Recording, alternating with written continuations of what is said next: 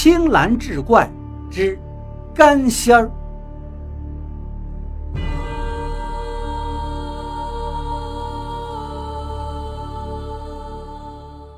书接上回，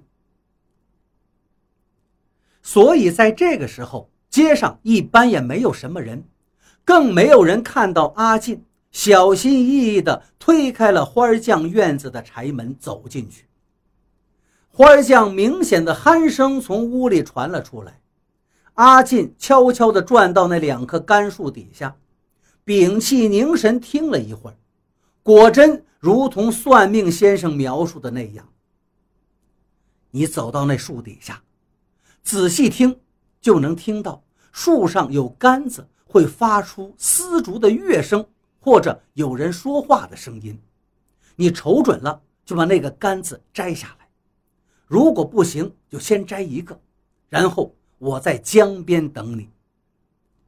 因为杆树本身不是很高，阿进找了几块砖摞起来，踩上去很容易就够到了大杆子。只是他的手离杆子越近，额角上的鼓包就越加胀痛。在他的手将要抓到树上的杆子时，那种疼痛已经蔓延到了整个脑袋，连耳朵都跟着轰鸣起来。他心里特别害怕，树神会不会报复自己？只得迅速地将其中一个杆子用力地揪下来。就在这时，身后突然一声暴喝：“住手！”阿进回头一看，花草匠不知何时正站在自己的身后，看到了他刚才偷摘杆子的一幕，吓得他差点站立不稳摔下来，还好顺势扶住了一下树枝，也来不及跟匠人说什么了，揣起那个杆子就向园子的另一头跑去。当时这个园子围墙不高，阿进用力撑着墙头翻了过去，一路狂奔，冲到了附近的巷子里，然后七拐八拐跑到江边去找算命先生。算命先生果然在江边等着他。见到阿进之后，他把随身的一个搭链展开，拿出了一把小刀，摘过来了。阿进上气不接下气。从怀里拿出了杆子，就摘到这一个。花匠惊醒了，不知道会不会追上来。不要紧，不要紧，有一个就行。算命先生两眼冒光，接过那个杆子，拿在手里左右端详，又放到耳边倾听。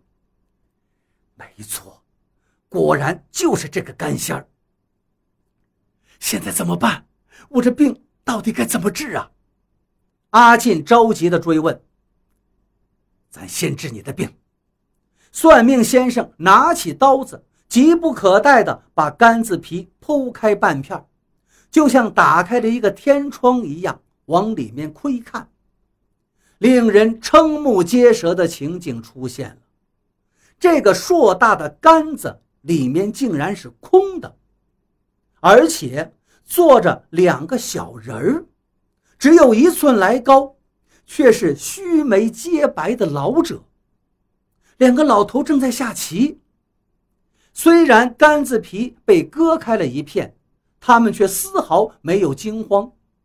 棋局的旁边还有几个小童围炉烧茶，还有个米粒大小的小狗在跑来跑去。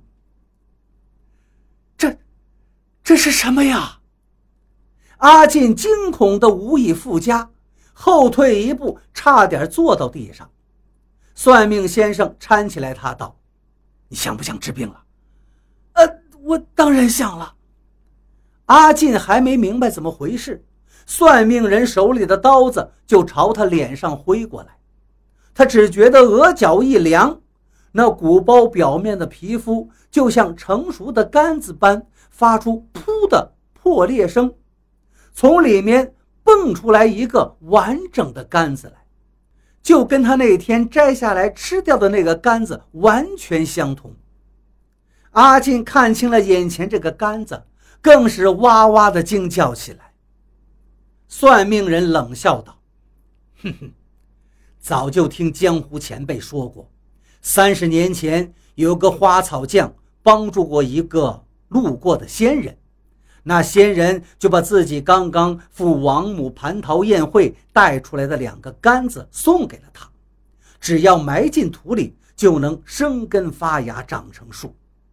如今园中这两棵树存在，花木都必然繁盛，只是干仙儿本身不能吃，即便吃下去。也会从身上的某一处再长出来，但是把这个小仙人放到钱袋子或者财宝箱子里，就会像草木一样开花结果，银钱财宝会生长出来。